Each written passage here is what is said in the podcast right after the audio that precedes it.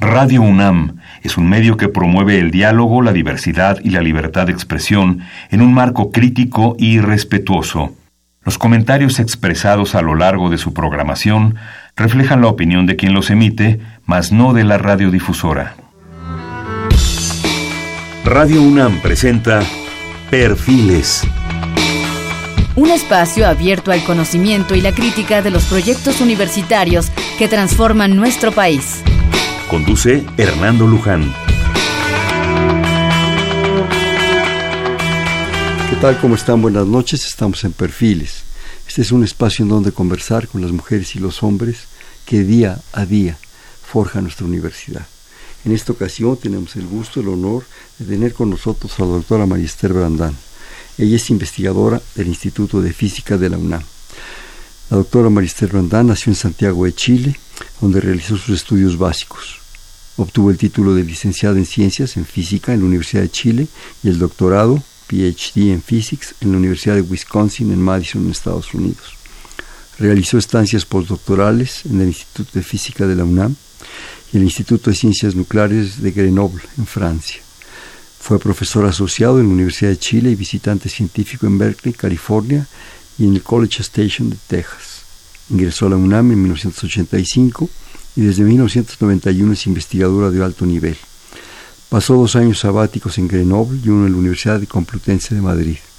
Es investigadora nacional también de más alto nivel desde 1991 y este nombramiento ha sido renovado cinco veces consecutivamente.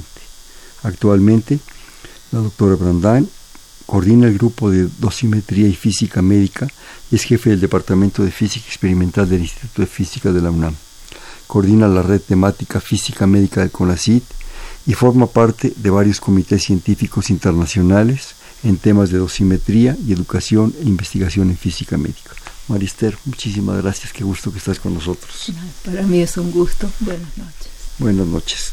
Pues bueno, ya escucharon ustedes un poco en esta información muy, muy básica la, actividad de, la doctora, pero yo más bien quisiera que, que ella nos explicara. Creo que tenemos por delante una, una obra muy rica, muy interesante, de dos grandes áreas de la investigación del conocimiento humano que ya se, se juntan, hasta me atrevería a decirse como un canevá me da las sensaciones que hacían las abuelas, ¿no? que se empiezan a, a tejer juntas, a, a, obtener beneficios extraordinarios de ambas partes para beneficio, pues, pues literalmente de la humanidad.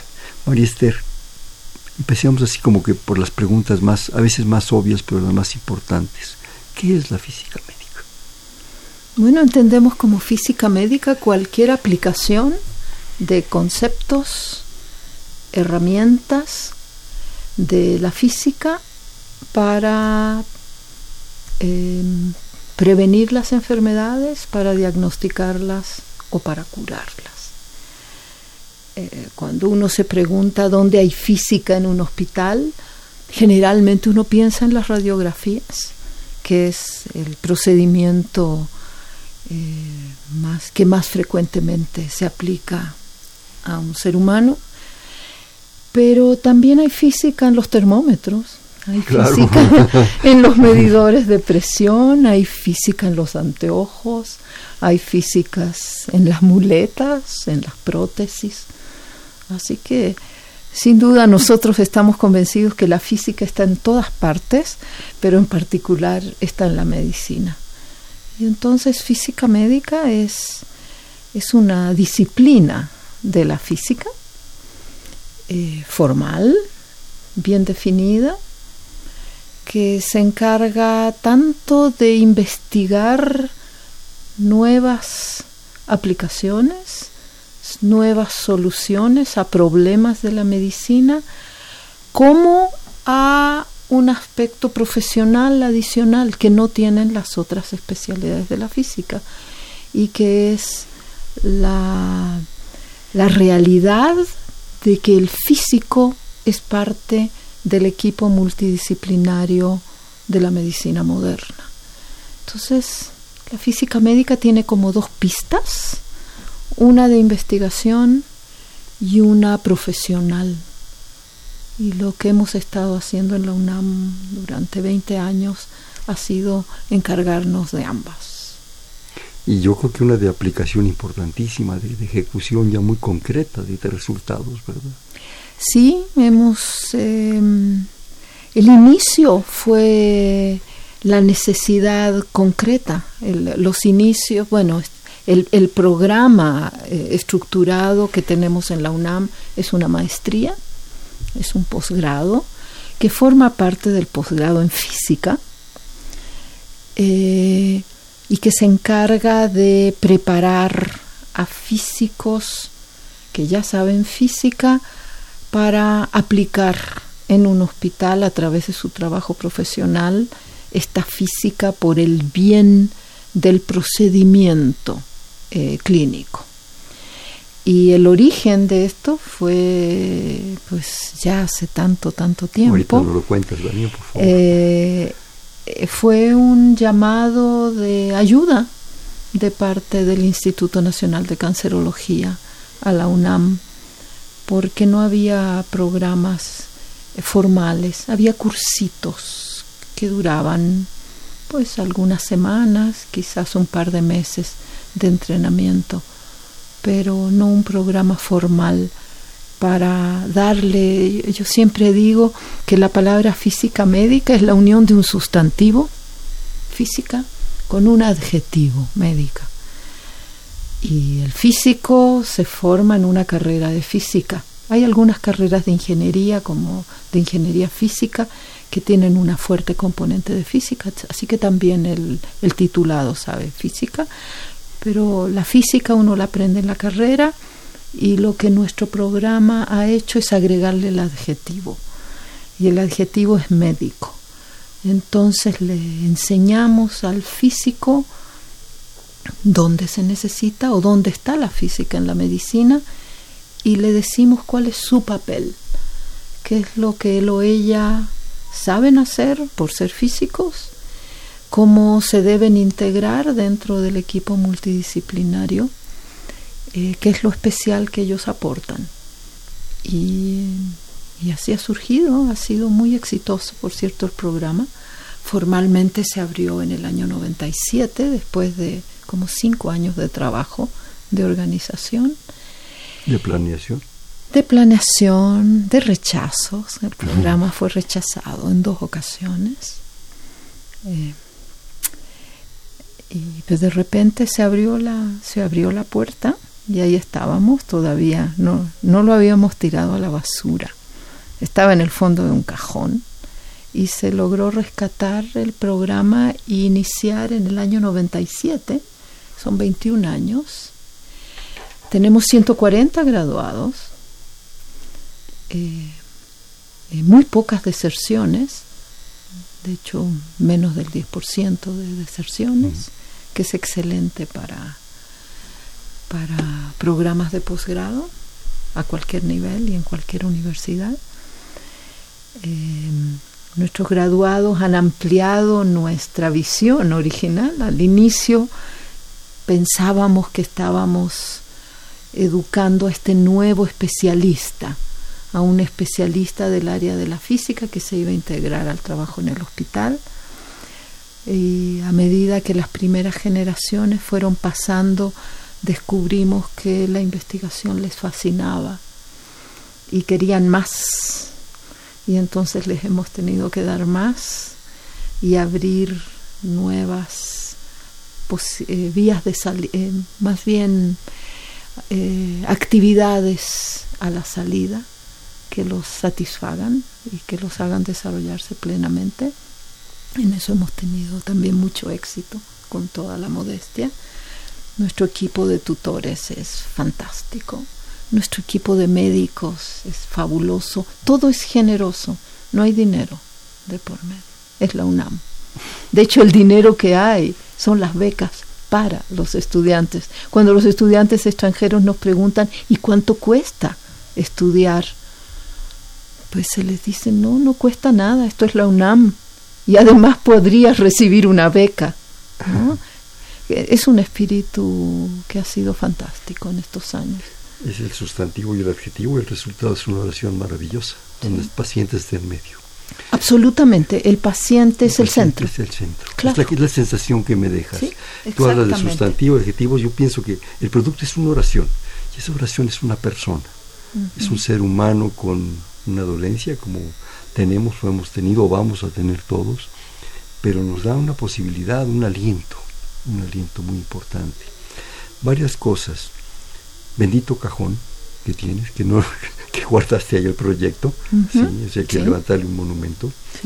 La otra, decías eh, eh, de físicos para medicina, pero también entran médicos. Bueno, tenemos que educarlos. Ah, no. bueno, el, el sustantivo es físico. Entonces, inicialmente éramos muy abiertos, quizás un poco ingenuos o bien intencionados, y decíamos, ¿y qué si un médico sabe suficiente física? No pues, podemos negarle el ingreso.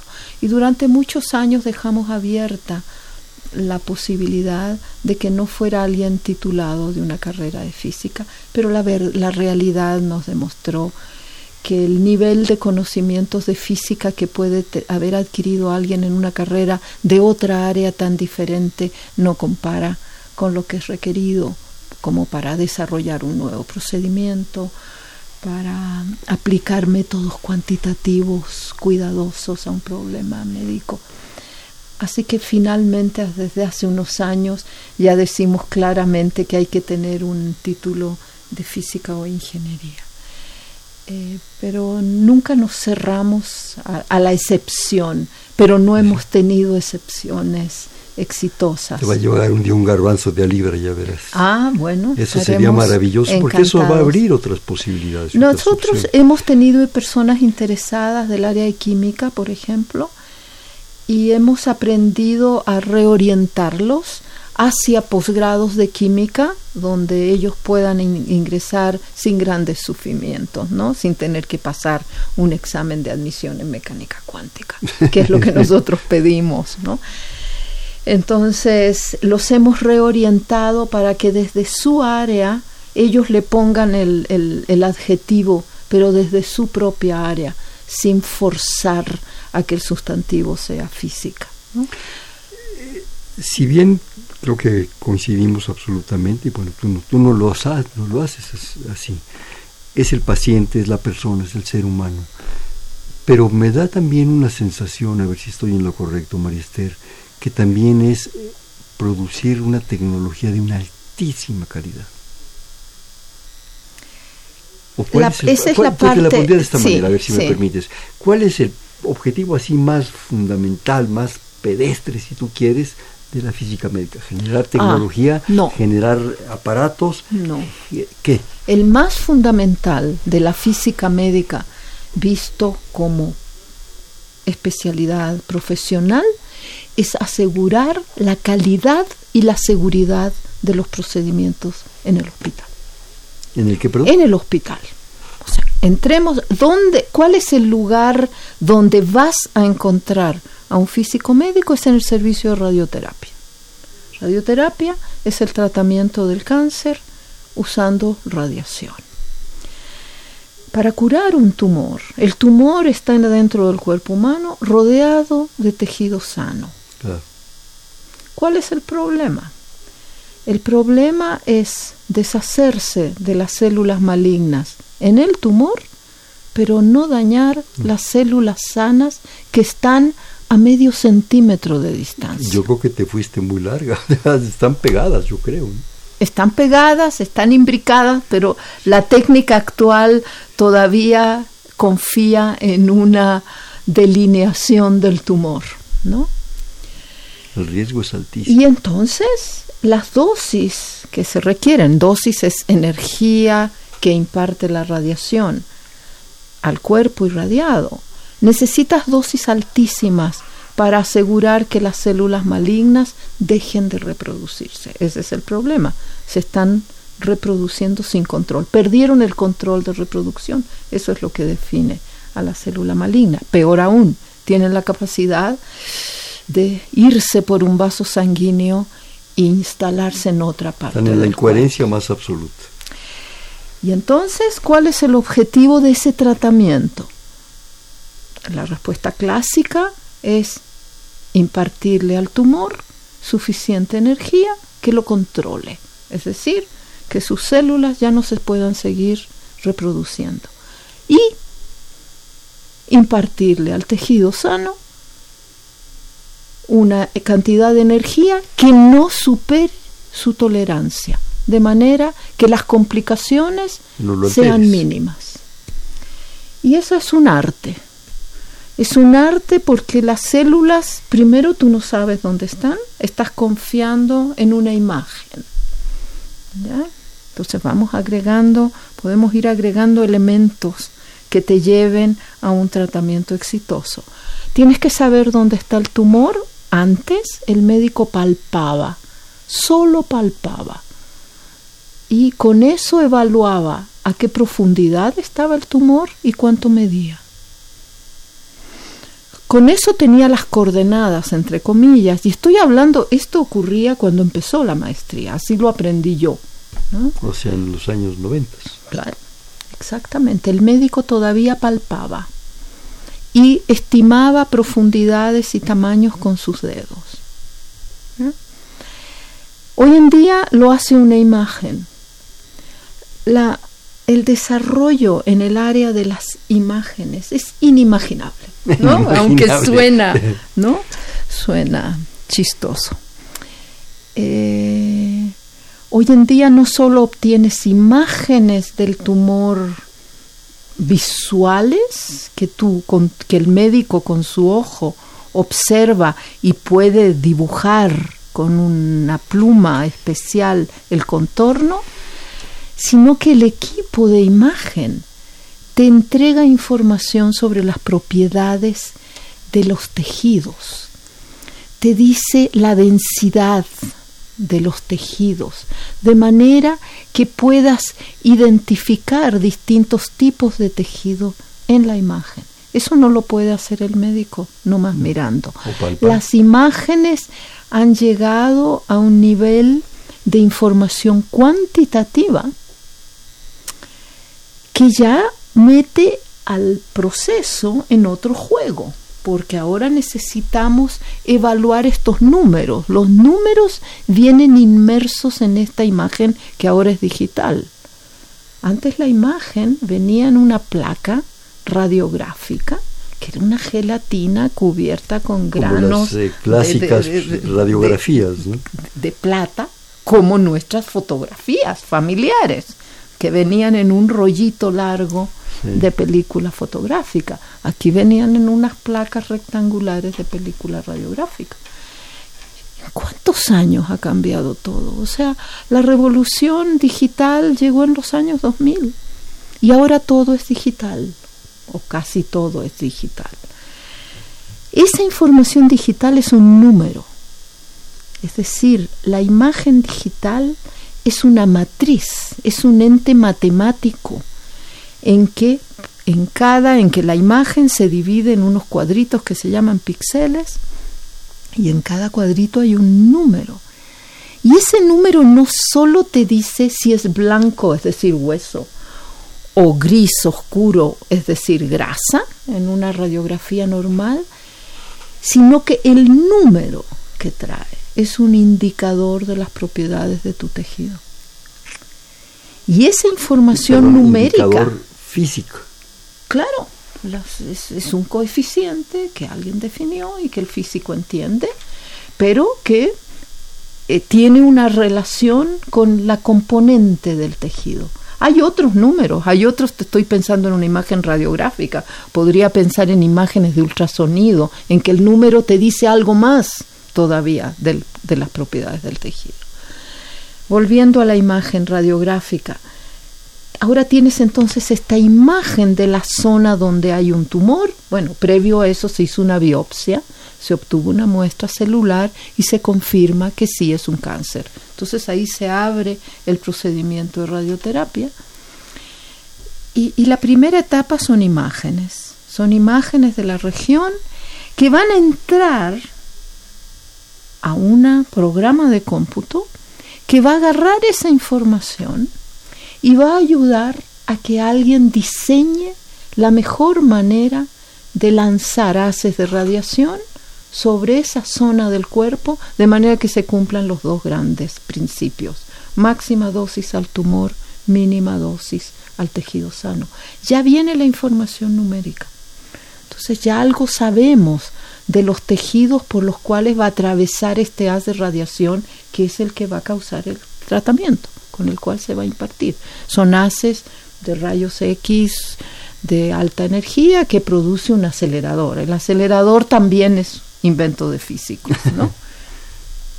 y con esta información hay un ser humano que entiende de lo que va la interacción entre las de radiación y el cuerpo, que entiende de la imagen, que entiende de cómo manejar información cuantitativa y que va a proponer una estrategia de ataque, esto es una batalla, va va a proponer una estrategia para ganar esa batalla dándole la máxima dosis al tumor y salvando al tejido sano. Ese profesional no es el médico, es un físico. Porque los conocimientos que requiere provienen de su formación como físico y son complementarios a los conocimientos que tiene el médico que ve al paciente desde otra perspectiva. El médico sabe dónde quiere irradiar, el médico sabe cuánta energía hay que impartir porque él, con, él o ella conocen la información acumulada previamente, los años de experiencia, la, conoce la historia y la entiende, la historia clínica, hizo una evaluación del paciente y con su experiencia acumulada sabe lo que quiere pero el físico es el que sabe cómo impartir ese tratamiento. ¿Y cómo interpretar los números? ¿Cómo interpretar los números? Más aún, ese físico conoce la máquina de irradiación como, como conocen sus manos. ¿Por qué? Porque el físico recibió la máquina, bueno, idealmente el físico debió haber escogido la máquina, el modelo y etcétera, que más se ajusta a las necesidades de su servicio. Llegó la máquina comprada a una empresa y el físico realizó las pruebas de aceptación que incluyen no solo ponerle palomita a lo que la máquina debería hacer en cuanto a tamaños del campo, eh, buena definición de los bordes, que es muy importante, porque queremos que la radiación nomás llegue hasta cierto punto y no más allá. Que, la, que el la máquina gira, debe girar alrededor de un punto que tiene que coincidir con un punto en el espacio en el cuarto, que es donde se va a poner el tumor, para que la máquina gire alrededor del tumor y le lance haces desde distintas direcciones y todos pasen por el tumor y el tejido sano de alguna manera comparta entre un gran volumen de tejido sano la, el paso de la radiación que es inevitable y ninguna, ningún órgano sano supere la dosis de tolerancia. De tal manera que ese físico, el mismo físico que recibió la primera imagen, entendió los números, los metió en el cómputo y, define su estrategia, ese físico a la vez es el responsable de impartir el tratamiento con una máquina que él o ella evaluaron en sesiones que les llamamos de control de calidad, pero que en realidad es mucho más que un, que un listado de pruebas de control de calidad. Y ahí se arma un, una, una mancuerna ¿no? entre el médico radiooncólogo y su físico especialista en radio. Debe ser una mancuerna, porque las formaciones de estos dos de estos dos especialistas son diferentes. Por supuesto hay un ligero traslape. El físico ha tenido que aprender de anatomía. El físico ha tenido que aprender de fisiología, ha tenido que tener un entrenamiento en el hospital de cómo se aplican estas técnicas y el médico, el radiooncólogo, ha tenido que aprender los principios básicos de interacción de radiación con materia para entender por qué en ciertos casos va a usar un haz de rayos X y en otro caso un haz de electrones, que son modalidades que depositan la energía de manera muy diferente. Entonces, esa, esa mancuerna es, yo creo, el caso típico de la presencia de un físico. Y lo que el físico hace ahí es asegurar la calidad del tratamiento, es decir, ese tratamiento hecho aquí o hecho en, el hospital de la sierra, donde hay un equipo y hay un médico radiooncólogo, tiene que brindar resultados clínicos de control del tumor que sean comparables a lo que se obtiene en MD Anderson o en Clínica Mayo. No puede ser menos bueno. Y eso requiere... Es una vida en juego. Es una vida en juego, es una inversión, la inversión fue hecha para eso, el equipo humano se formó para eso, para brindar un servicio de calidad. Y el físico por su entrenamiento está muy bien ¿Qué, hacemos los físicos cuando estudiamos física? Nos ponen problemas, ¿no? Estilo, imagínese un cilindro rodando por un plano inclinado, ¿no? Desprecie el efecto de la fricción o del roce, calcule la velocidad con la que llega el cilindro al piso. Eso que parece medio tonto porque uno dice, ¿y cuándo la realidad? ¿Cuándo la realidad voy a tener un cilindro rodando sin roce?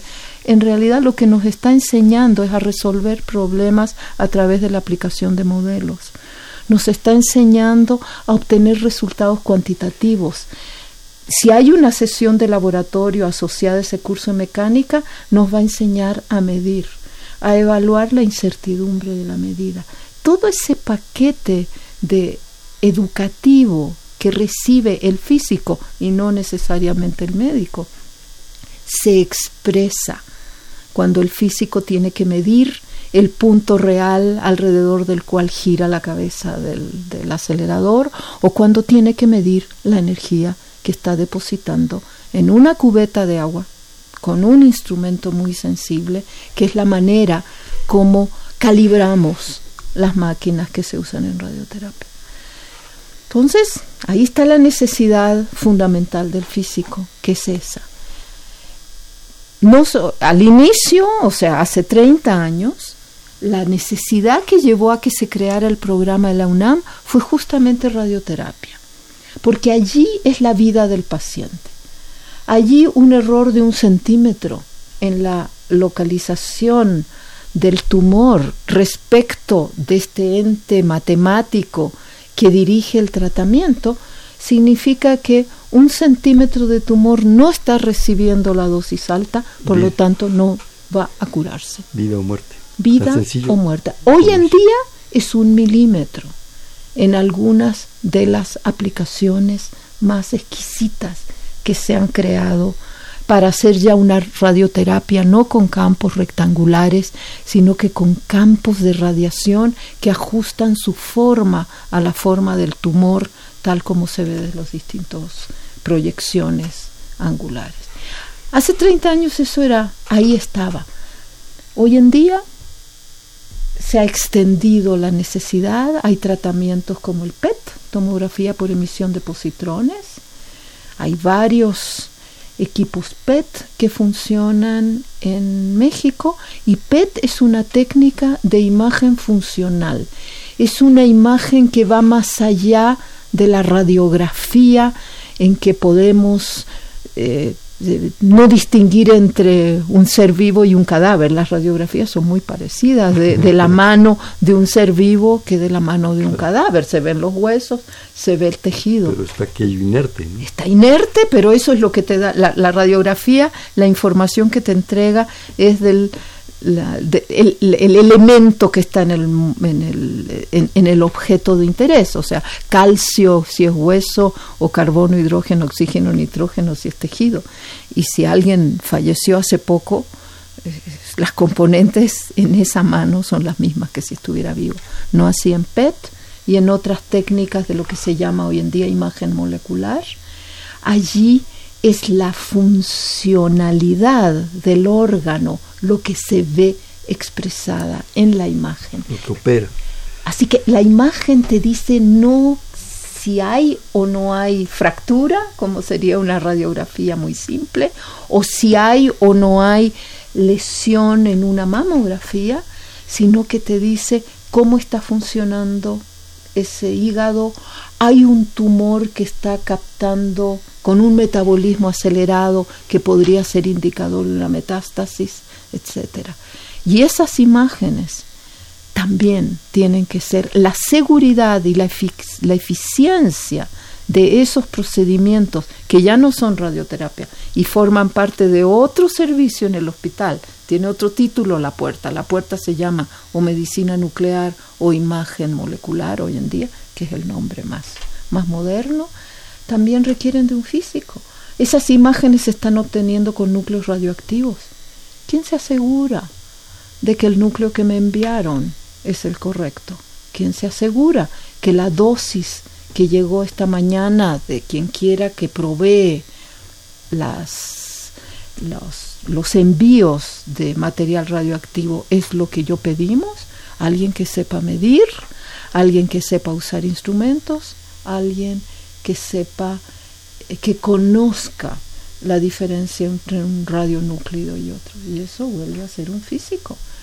¿Quién puede evaluar la calidad de las imágenes? ¿Quién se va a dar cuenta que estos detectores, que en este caso son grandes cristales, o grandes o pequeños cristales, dependiendo de la, de la aplicación, que a veces giran alrededor del paciente, que a veces miran al órgano de interés por arriba y por abajo y buscan coincidencias, ¿Quién, quién, quién se va a dar cuenta que estos equipos siguen funcionando bien cada lunes cuando se inicia el servicio? El, el, ingeniero de servicio que brinda el servicio que fue contratado va a venir con una frecuencia de un, cada vez cada seis meses o cuando le llamen. ¿Quién le va a llamar para reportar un problema que tiene que ver con detalles de calidad de imagen? Calidad de imagen son conceptos como contraste, resolución, ruido, que no necesariamente forman parte del concepto de calidad de imagen que tiene el médico. El médico quiere que su imagen sirva para hacer un diagnóstico. No necesariamente va a saber distinguir entre algo en la imagen que es un artefacto, que es algo falso, no, no presente en el objeto, pero que surgió por una falla de una de las componentes electrónicas o de uno de los parámetros en el programa de, de procesamiento de imagen. Vuelve a ser el físico. Y tenemos a físicos hoy en día asociados a los procedimientos más avanzados en imágenes e incluso en los más simples. Yo trabajo en mamografías, que es una simple, entre comillas, imagen de la glándula mamaria pero es la técnica más exigente en cuanto a calidad de imagen que existe, porque la glándula mamaria es todo tejido orgánico, no hay huesos. De tal manera que es todo carbono, hidrógeno, oxígeno y nitrógeno. Organizado de una manera muy bonita. De una manera bellísima que requiere de un seguimiento riguroso por alguien que entienda sobre procesamiento de imágenes e interacción de rayos X con materia orgánica de tipo suave, muy suave, todo tejido blando, muy parecido uno con otro. ¿Cómo podemos ver esas, esas redes de tejido fibroglandular en una imagen mamográfica?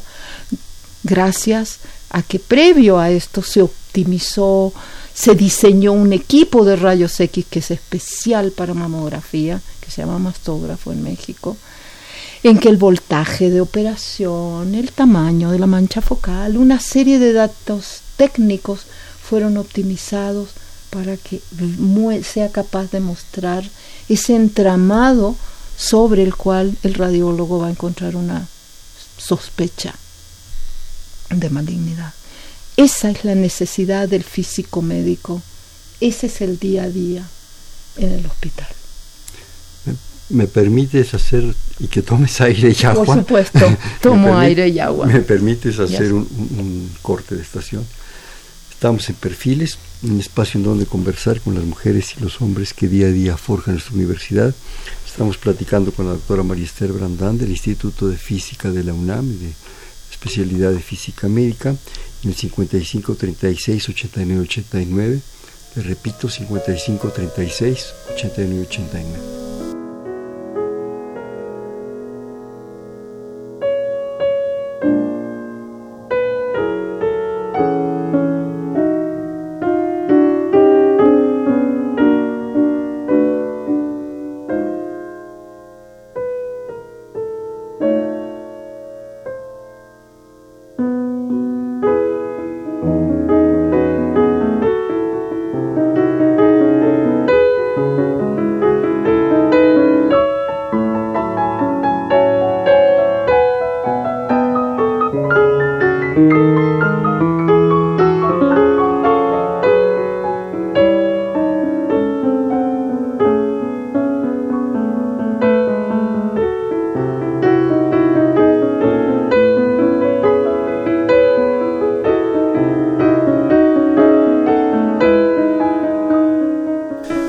Noches, estamos en Perfiles, un espacio en donde conversar con las mujeres y los hombres que día a día forjan nuestra universidad. Estamos con la doctora María Esther Barandán del Instituto de Física. Estamos en el 5536-8989. Le repito, 5536-8989. Antes de continuar, ya desgraciadamente se nos va el tiempo. Yo estoy pensando entre traemos tamales y atole y nos seguimos toda la noche, María Esther. Te quiero dar las gracias profundamente, de corazón, porque yo tuve que estudiar física en la Facultad de Ciencias, no entendía nada, exactamente por qué rodaba el cilindro y por qué la fricción. Y ahorita me acabas de dar un momento de, iluminación, de que en el fondo lo que te están enseñando, pero que nunca me lo dijeron, ni me lo explicaron con la claridad que tú lo hiciste, que te están dando un paquete, le dijiste tú, un paquete de disciplina mental. Claro. En el fondo, las cosas están en los libros, ¿sí? las cosas están en los artículos. El punto es esa disciplina, esa enseñanza, ese pasar del dato frío, de la gráfica, de la ecuación, de no sé qué, a la experiencia. ¿sí? En la facultad había maestros extraordinarios en la facultad de ciencias que algunos te lograban dar eso. ¿sí? Pero ahorita tú me acabas de confirmar toda esa situación, y no solo en física, en biología también, en química en todos lados. Era ese, es, es decirte, mira muchacho, entre un chamaco sin verbes, ¿verdad? Mira, lo que importa es cómo lo vas a pensar, cómo lo vas a sentir, cómo lo vas a percibir, no los datos. Esta es una biblioteca completa. ¿no? Y algunos de esos grandes maestros, y te estoy hablando de Arturo Fregoso, el maestro Martín del Campo, Juan de Oriazábal, eh, Lozano, tú conociste a Por muchos supuesto. de ellos, en el fondo es lo que te estaban dando. Y a veces uno en esa inexperiencia no lo entiendes en ese momento. Tienen que pasar muchos años. Y no tiene uno con qué pagar esas, esas lecciones que a veces ni siquiera en el laboratorio en- o en la- el salón de clase, en los pasillos. Cuando los ibas acompañando al estacionamiento porque no entendías un caramba de lo Y en ese momento te decían, mira, abusado, ¿sí? Piensa disciplinadamente y piensa con creatividad. Pero, si bien el conocimiento es muy importante, piénsalo de otra manera, dale la vuelta. Gracias, Marester. No, No, pues, sabes con qué, con qué gusto recibo eso. Bueno, ahora entramos con cosas. No me puedo imaginar. Tú tienes, digo, el tumor no está aquí, sobre la piel, ni está, no sé, en la uña del pie. ¿sí? El tumor probablemente está en medio del cerebro. Tú estás mandando un haz de energía muy crítico, muy duro, muy, muy difícil, en fin. El atravesar al, probablemente medio cerebro para llegar, como tú dices, al punto, a los bordes, usaste la palabra, y determinar y cuantificar y la parte numérica y todo eso. si yo, si tú me dijeras, entra un bisturí, te lo podría creer, pero ahí vas, vas pasando energía, energías y altísimos potenciales. ¿Cómo se logra eso, maestra? ¿Cómo lo, esa es una, esa es una cosa, te digo un par porque se nos va a ir el tiempo de volar. La otra, en todo ese procedimiento de entender todo esto de la parte numérica, del físico que va percibiendo las cosas, que va entendiendo, porque tiene que entender el cuerpo humano y toda su operatividad, todo su metabolismo complejísimo, bárbaro, con una técnica que está, pues digamos, entre comillas, dominada o se está en ese proceso de dominar, ¿sí? ya sea en la parte de mamografía o en partes de hueso y todo esto. Quiero suponer, y tú me, me lo dices, que en ese proceso y en ese paquete de disciplina mental va pensando cosas. Tú lo has hecho. Estoy interpretándote. Vas imaginándote cosas y eso te da una posibilidad que se me hace, la quiero imaginar maravillosa, de, de nuevas técnicas, de nuevos aparatos, de modificaciones al de hace los años 90 al actual. O incluso al actual o sea, incluso el que te da el equipo actualmente. A lo mejor en a la ti mañana. se te ocurre cómo, cómo hacerlo diferente. En la mañana tuviste probablemente una aplicación y algo pasa en ese paquete mental que traes tú con toda tu experiencia. Dice, a ver, espérame. Porque todos los casos son diferentes. Y especialmente, creo yo, por lo poquito que sé de eso, cáncer te puede votar por cualquier lado y en cualquier circunstancia. Eso te da modificaciones y que tienes que estar, como decía alguien muy querido, cuando la liebre salta, agárrala de las orejas y prepárate un estofado. ¿Sí? A ver, esos dos detalles. ¿Cómo llegas con esa precisión sin afectar? Quisiera que nos, nos enfatizaras un poco más y, y, dentro de ese paquete mental maravilloso que nos habla, de esa disciplina brutal, porque es brutal, lo que vas encontrando en el camino, ese proceso de, de la maravillosa actividad que se llama ciencia y del afán por saber. Tu primera pregunta tiene más que ver con la parte eh, operativa. Bueno, como tú bien lo sabes, ese haz de radiación, el cerebro es un excelente ejemplo que vas a orientar, primero vas a tener tu imagen, tu imagen quizás sea de resonancia magnética, que da un excelente contraste entre tejidos blandos, ¿ya? Y que se utiliza eh, eh, tanto como la de rayos X o en circunstancias, se utiliza una y otra para hacer una planeación del tratamiento, es decir, para conocer primero lo que hay antes de planear cómo lo tratas. Eh, tú sabes, crees, crees saber dónde está el tumor, el médico lo determina, te digo, lo dibuja dentro de estas imágenes que ahora son tridimensionales. Y el haz de radiación, por supuesto, va a pasar por el tumor, pero va a entrar y va a salir. Y al entrar y salir se va a encontrar con tejido sano. De manera que tú no vas a lanzar toda tu dosis en un solo rayo porque en ese caso quizás sí le estarías dando lo que requiere el tumor, pero le estarías dando incluso un poquito más al tejido que está antes y un poquito menos al, que está después y entonces no estarías cumpliendo con tu segunda exigencia, que es darle lo menos posible al tejido sano. Entonces la estrategia no es, en general, no es de un solo rayo, de un solo campo, sino que de campos múltiples. El caso más simple, la técnica más simple es de cuatro, pero en el cerebro no aplicarías cuatro, en el, en el cerebro aplicarías muchos campos diferentes. Es decir, vas a dispararle, usemos esa analogía, con 16, 32, 60 rayos.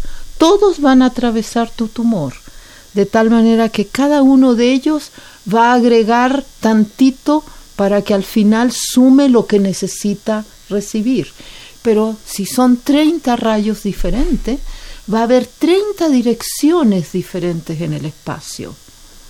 De manera que el tejido sano, digamos, solo le va a tocar un treintavo del tiempo. Y eso no lo afecta. Y eso nunca, no, eh, y el daño entonces a un treintavo de la dosis total está lejos de ser, de acercarse a su tolerancia. Es que eso, haber evaluado ese treintavo o veinticincoavo, el avo que tú quieras, eso es fundamental. Claro, entonces las técnicas modernas son técnicas de campos múltiples, en particular para el cerebro.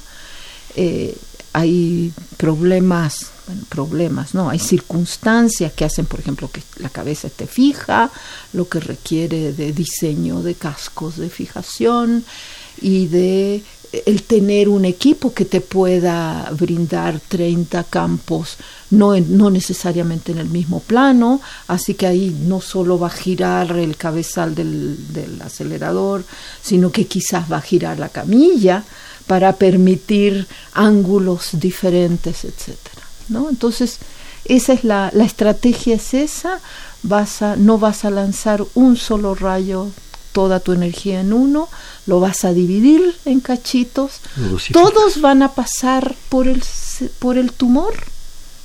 Ahí sí, todos pasan por el tumor, por eso vas a poner el tumor en el centro de giro de tu máquina, para que no importa por dónde le gire, todos los rayos pasan por el punto de giro central y el tejido sano se va a llevar un abo, como tú dices, esperando que ninguna zona del cerebro que sea fundamental para la calidad de vida posterior del paciente eh, sufra un daño. esa es la estrategia. Bien, bien dices, es una batalla. de repente me hace recordar los comentarios de Julio César en la Guerra de las Galias. Nunca lances todas tus legiones, nunca lances todos tus ejércitos. Lánzalos dirigidos y golpea a los bárbaros de diferente manera. Entonces esa es tu primera pregunta. La segunda pregunta es, es, así, me hace volar, ¿no? Porque ya se refiere a cómo tú puedes, después de haber estudiado un procedimiento, eh, pensar en algo nuevo. Y eso ya es la parte que yo asociaría a investigación. Ahí te sales o intentas salirte de la caja del procedimiento, del protocolo. Entonces ya quizás no estamos hablando del trabajo rutinario del físico médico, estamos hablando del trabajo creativo del investigador. Y algo que les enseñamos a los muchachos, que es casi una constante en nuestra maestría de la UNAM, es que ellos están recibiendo una formación de posgrado, no están recibiendo una formación técnica. Ellos no están, no los estamos educando para que repitan protocolos a la perfección.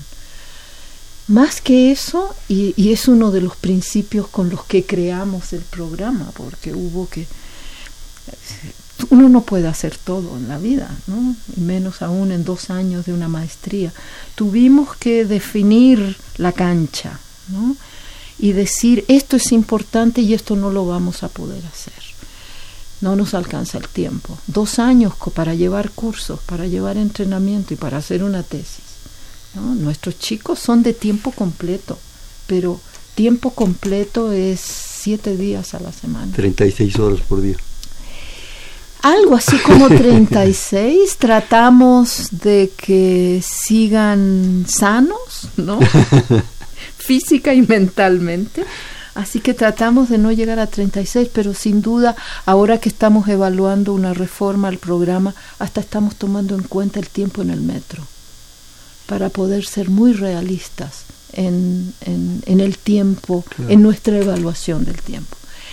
Y algo que les enseñamos, y te digo, dentro de esta cancha que se pintó al inicio y que sigue siendo esencialmente los mismos principios, es que al no poder enseñar todo, le vamos a dar preferencia a los principios detrás de las técnicas, porque además las técnicas evolucionan tan rápido que seguramente en su trabajo clínico se van a enfrentar a cosas que no les pudimos enseñar porque no existían. Todo es diferente. Pero si les enseñamos la física de los rayos X al encontrarse con carbono, hidrógeno, oxígeno, nitrógeno, cualquier tratamiento de radioterapia va a tener que basarse en eso. Y, y un principio que les hemos querido enseñar es que en su hospital seguramente van a encontrar que el hospital ha adquirido con una gran inversión monetaria, que al final es el país el que la hace, este, ya sea directa o incluso en un, en un centro privado, al final te das cuenta que es el país el que está invirtiendo porque invirtió probablemente el médico estudió en una universidad pública y al final te das cuenta que, que este país maravilloso que es México tiene una gran inversión en salud, en educación, a la que hay que sacarle el máximo partido.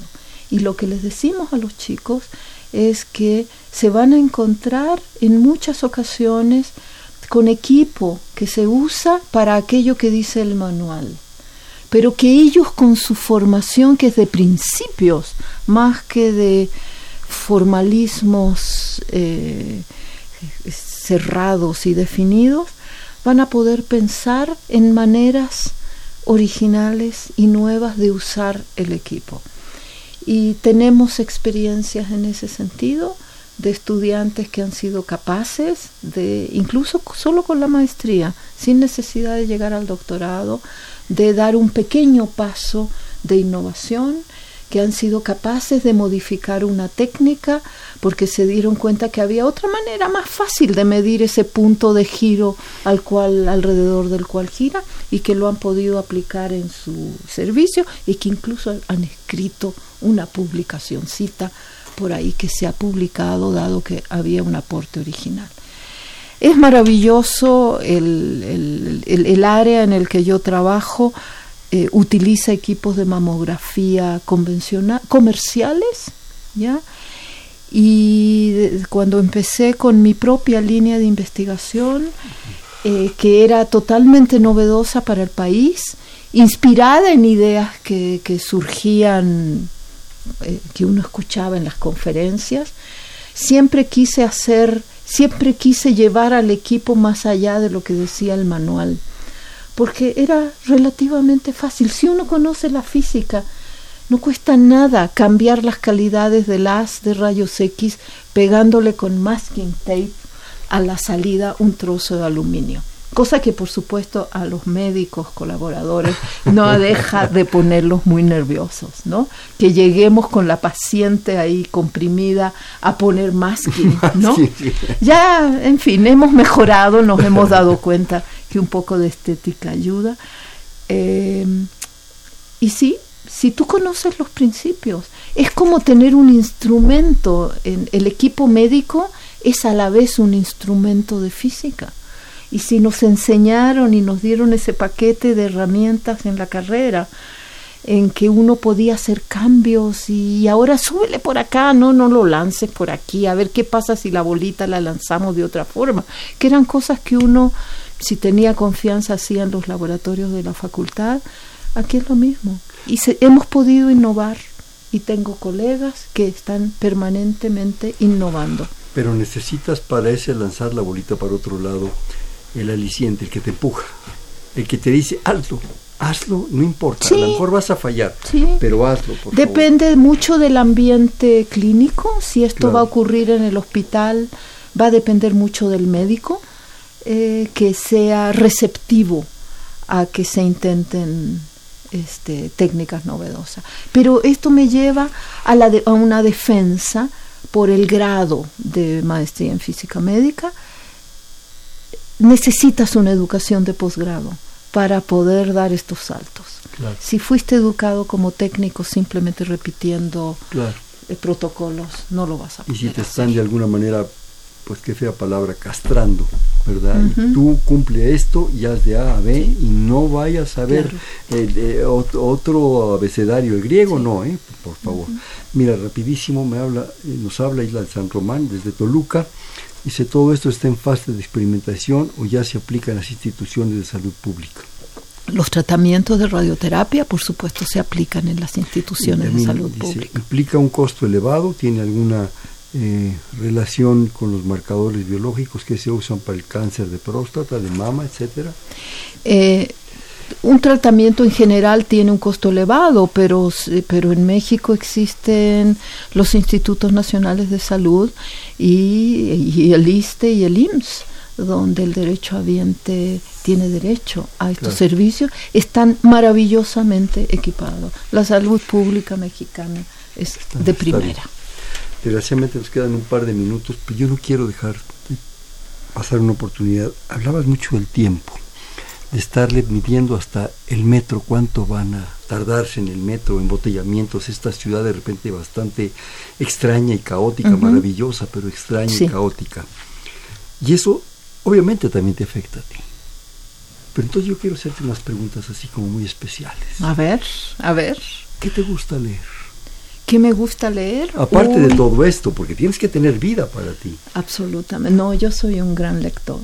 Pero, También estás leyendo soy un gran lector. Bueno, estoy leyendo un libro asociado con biología, pero yo no, para mí es novedoso, que se llama The Gene, que es del mismo autor que escribió El cáncer, el emperador de todas las enfermedades, que le recomiendo a todo el público, que fue traducido premio Pulitzer, escrito por un médico de la zona este de Estados Unidos, de origen indio, y que, está, que existe en castellano y se llama El cáncer, el emperador de todas las enfermedades. Es como así, es un tabique gordo, absolutamente fascinante. Estoy leyendo el segundo libro. Estos libros me los regala mi hija, que es ingeniera.